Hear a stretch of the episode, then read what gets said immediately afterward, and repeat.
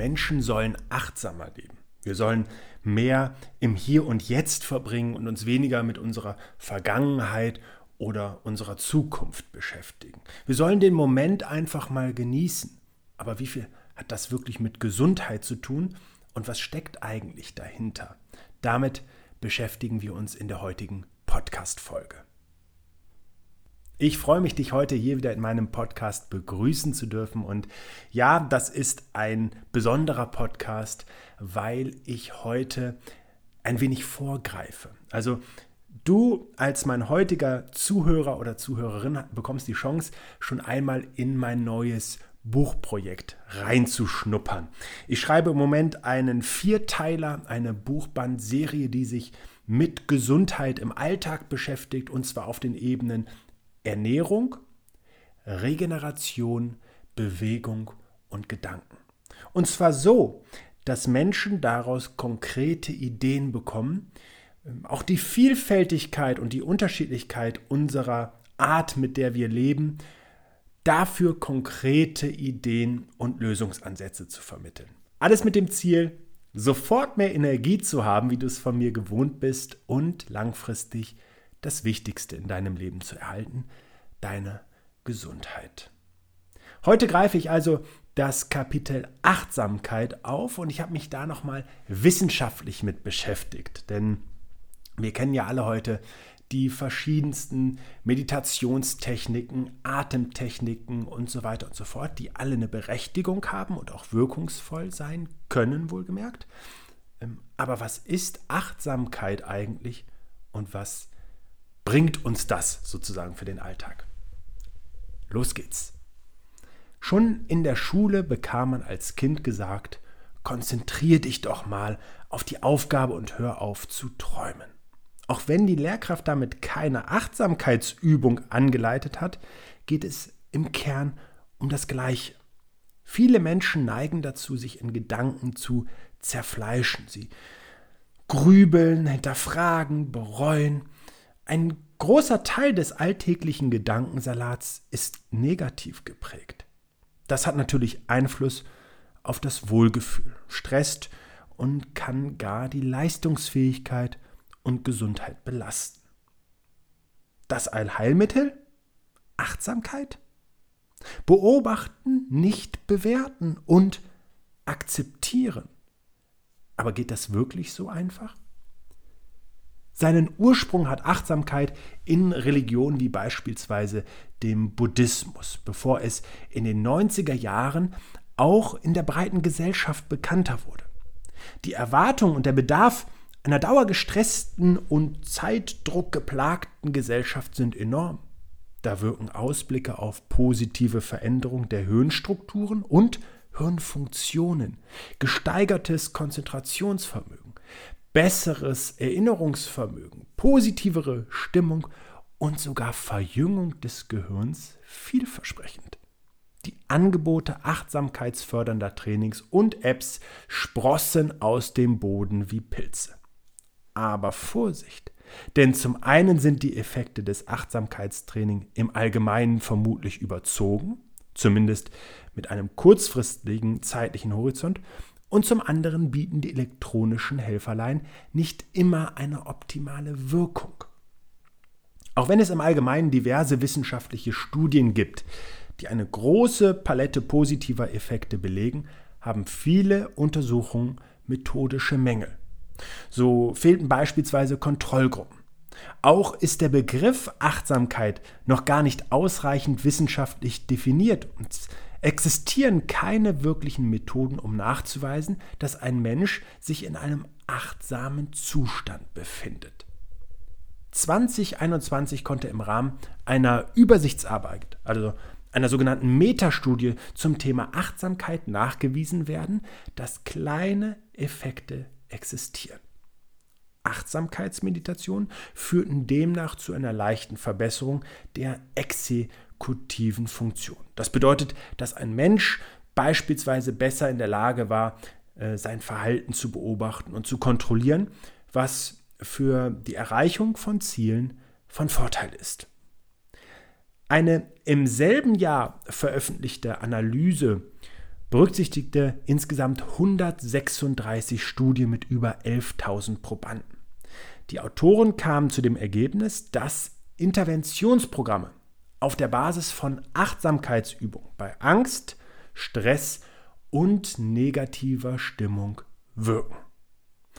Auf das Gedächtnis hingegen konnte kein leistungssteigernder Effekt nachgewiesen werden, was nicht heißt, dass es sie nicht geben kann.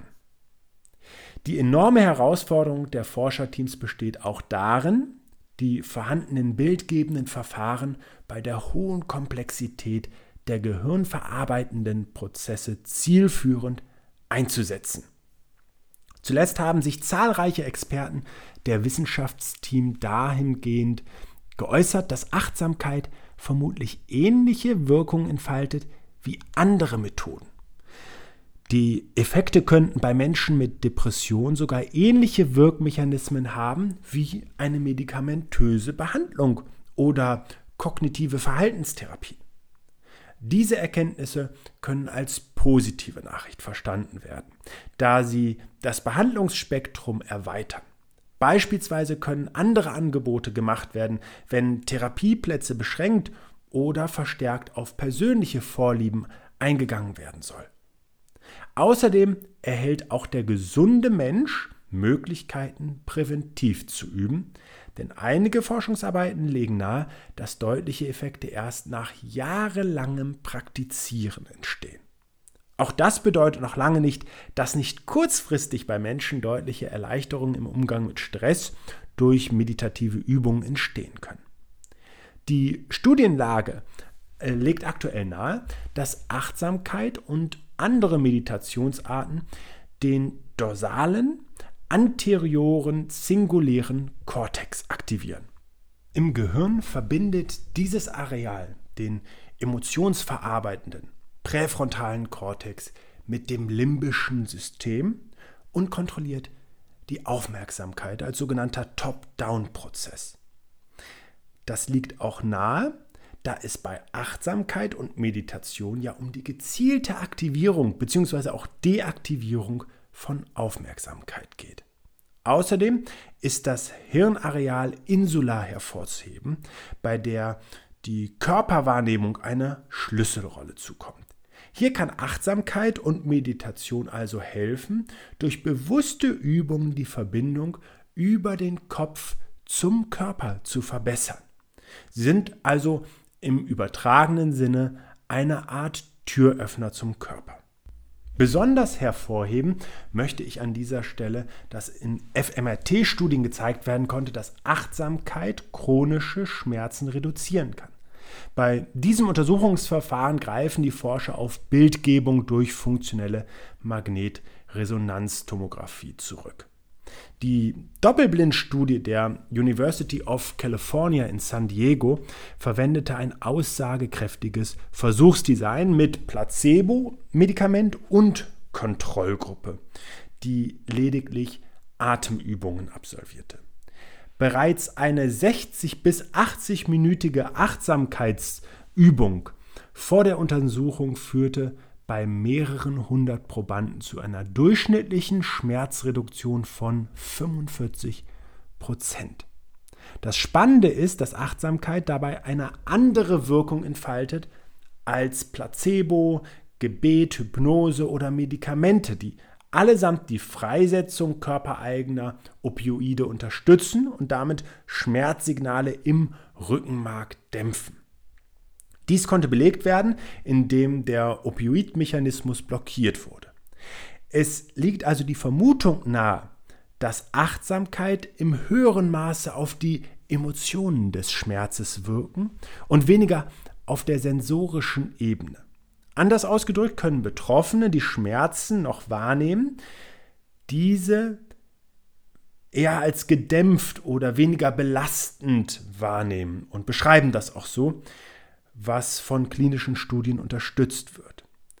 Die Häufigkeit der auftretenden Schmerzen wird durch regelmäßige Achtsamkeitsübungen nicht beeinflusst.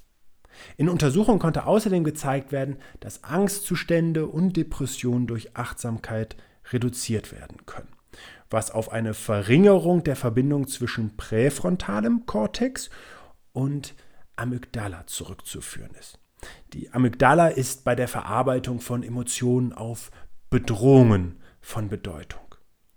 Ich gehe auf diese Aspekte ein, da vor allem anhaltende Schmerzen ebenso wie Ängste und Depressionen sich äußerst negativ auf die Lebensqualität und die Fähigkeit der Erholung auswirken. Konventionelle Therapien mit Schmerzmitteln und Psychopharmaka sind darüber hinaus mit Nebenwirkungen verbunden und führen oft auch dazu, diverse Tätigkeiten durch die dämpfende Wirkung auf das zentrale Nervensystem nur noch eingeschränkt ausführen zu können. Achtsamkeit ist demnach ein vielversprechender Ansatz, wenn auch kein Zaubermittel. Effekte können kurzfristig auftreten, brauchen aber für echte Nachhaltigkeit oft ein mehrjähriges Training. Ebenso wichtig ist, dass Praktizierende der Methode offen gegenüberstehen und eine gute Anleitung bekommen, die vermutlich manchmal besser in einer persönlichen Begleitung auf der Basis eines Vertrauensverhältnisses funktioniert. Zumindest gilt das für die Startphase. Beide letztgenannten Aspekte können auch dabei helfen, mögliche negative Aspekte von Achtsamkeit festzustellen und darauf angemessen zu reagieren. Denn die meisten Studien konzentrieren sich auf die positiven Effekte und übergehen dabei manchmal, dass in den Studien ein geringer Anteil der Probanden auch unter unangenehmen Symptomen leidet. In einer 2020 veröffentlichten Untersuchung auf der Basis von 83 Meditationsstudien zeigte sich, dass etwa 8% der Probanden Verstimmungen äußerten, also ähm, unerwünschte Nebeneffekte erlebten. Das ist meist auch Ängste mit Ängsten verbunden, beziehungsweise in äußerst seltenen Fällen treten auch Psychosen auf. So gehört es auch zu einer guten Aufklärung dazu, darauf hinzuweisen, dass positive Effekte nicht garantiert sind und bei anhaltenden negativen Beobachtungen professionelle Unterstützung gesucht werden sollte. Nicht jeder Mensch erlebt bei der Erforschung des eigenen Geistes nur Glücksgefühle, auch wenn diese Effekte deutlich seltener aufzutreten scheinen. Jetzt fliege ich in meinem Buch immer so eine Art kleines Resümee zu machen und das ist schon ein etwas ähm, ja, wissenschaftlicheres Thema jetzt gewesen. Da ging es schon auch darum, mal grundlegend für Menschen, die sich damit anders auseinandersetzen oder die eben auch von einem der ja, wirklich ähm, belastenden Lebenssituationen und, und äh, vielleicht auch Krankheiten betroffen zu sein, eine, eine, Idee dafür zu bekommen, welche Optionen bestehen. Also viele der anderen Kapitel sind deutlich leichter von der Thematik. Aber wie gesagt, es geht jetzt zum Schluss nochmal um so, ja, in dem Fall drei wichtige Zusammenfassungen, die ich nochmal mit dir teilen möchte. Erstens, Achtsamkeit kann wie andere Meditationstechniken Stresszustände mindern und die exekutiven Funktionen positiv beeinflussen. Zweitens, besonders bei Menschen mit chronischen Schmerzen, Angst und Depression kann mit Hilfe von Achtsamkeitstraining eine Verbesserung der Lebensqualität erreicht werden und eine gute Alternative zu konventionellen Behandlungen angeboten werden. Drittens, Achtsamkeit ist aber kein Allheilmittel und kann bei einem kleinen Anteil der Menschen auch unangenehme Reaktionen hervorrufen. Daher gilt, dass die Methode nicht für jeden Menschen geeignet sein muss und Alternativen genutzt werden können, wie beispielsweise das Wandern in der Natur. Das war mein kleiner Vorgeschmack auf mein Regenerationsbuch, das im kommenden Jahr erscheinen wird. Ich hoffe, es hat dir gefallen. Ich hoffe, du nimmst was für dich mit und äh, probierst vielleicht auch Achtsamkeitstraining für dich einmal aus oder hast eine tolle andere Methode. Ich wünsche dir auf jeden Fall alles Gute und freue mich auf unsere nächste Begegnung hier. Schön, dass du dir für meine Podcast-Folge Zeit genommen hast. Um auch zukünftig auf dem Laufenden zu bleiben, empfehle ich dir, meinen Podcast direkt zu abonnieren. Außerdem freue ich mich über deinen Kommentar und eine Bewertung von dir. Ich wünsche dir eine bewegte Zeit. Bis zum nächsten Mal.